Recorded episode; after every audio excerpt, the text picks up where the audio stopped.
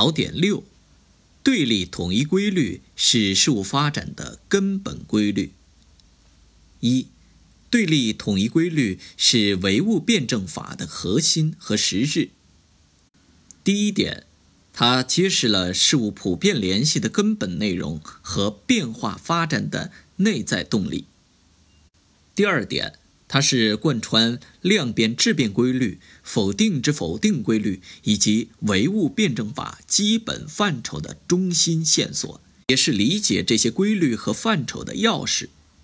第三点，它提供了人们认识世界和改造世界的根本方法——矛盾分析方法。第四点。是否承认对立统一学说是唯物辩证法和形而上学对立的实质？二、矛盾的同一性和斗争性及其在事物发展中的作用。第一点，矛盾是辩证法的核心概念。矛盾是指事物内部和事物之间的对立统一关系。简言之，矛盾。即对立统一。第二点，矛盾的两种基本属性即同一性和斗争性。矛盾的同一性是指矛盾双方相互依存、相互贯通的性质和趋势；矛盾的斗争性是指矛盾着的对立面相互排斥、相互分离的性质和趋势。第三点。矛盾的同一性和斗争性的关系，相互连结、相辅相成，这是他们之间的关系。同一性不能脱离斗争性而存在，没有斗争性就没有同一性；斗争性也不能脱离同一性而存在，斗争性寓于同一性之中。矛盾的斗争性是无条件的、绝对的；同一性是有条件的、相对的。第四点，矛盾的同一性的作用主要表现在：第一，同一性是事物存在和发展的前提，矛盾双方可以利用对方的发展使自己获得发展；第二，矛盾双方可以相互吸收有利于自身的因素。在相互作用中各自得到发展。第三，矛盾双方可以向着自己的对立面转化而得到发展，并规定着事物发展的方向。矛盾的斗争性的作用主要表现在：第一，斗争推动矛盾双方力量对比发生变化，为对立面的转化、事物的质变创造条件。第二。矛盾双方的斗争是一种矛盾统一体向另一种矛盾统一体过渡的决定力量。拓展与点拨：一、矛盾的同一性是指矛盾着的对立面之间相互依存、相互吸引、相互贯通的一种联系和趋势。正是在这个意义上，矛盾的同一性。又被称作为矛盾的统一性。二，同一性是以差别和对立为前提的，是包含差异和对立的统一。斗争性具有丰富的内容和多样的形式，基本形式是对抗性和非对抗性两种。三，要区分辩证矛盾与逻辑矛盾。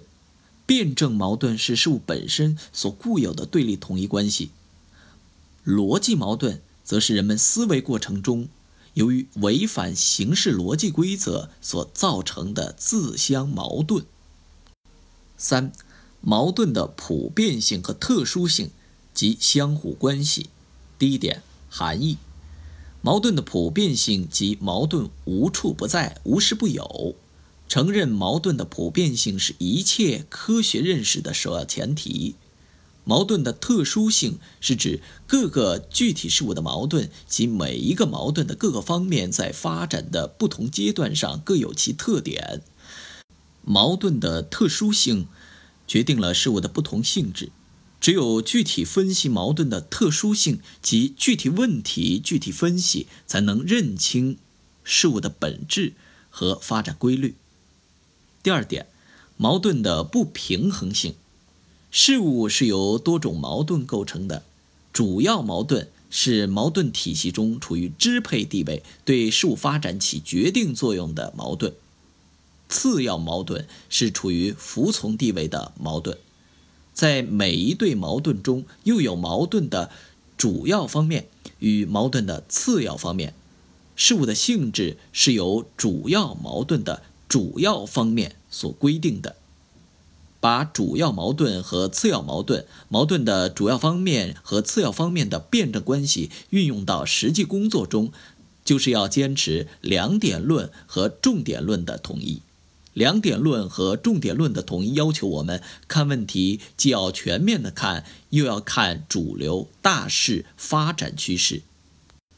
第三点，解决矛盾的形式主要有：一方克服另外一方，双方同归于尽，双方形成协同运动的新形式，双方融合成一个新事物。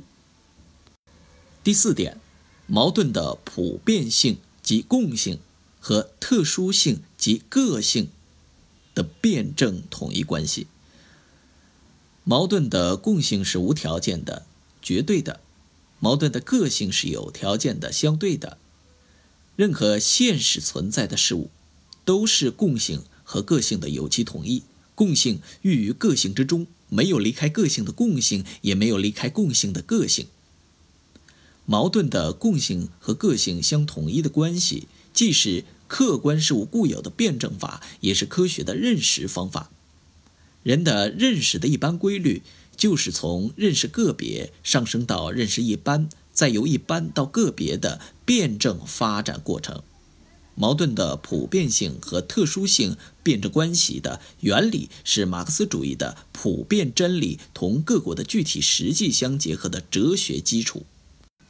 拓展与点拨：一、矛盾的普遍性和特殊性、共性和个性、一般和个别，可以视为同义，都是同类事物之间的关系；而整体与部分则不同，是一个事物内部的关系。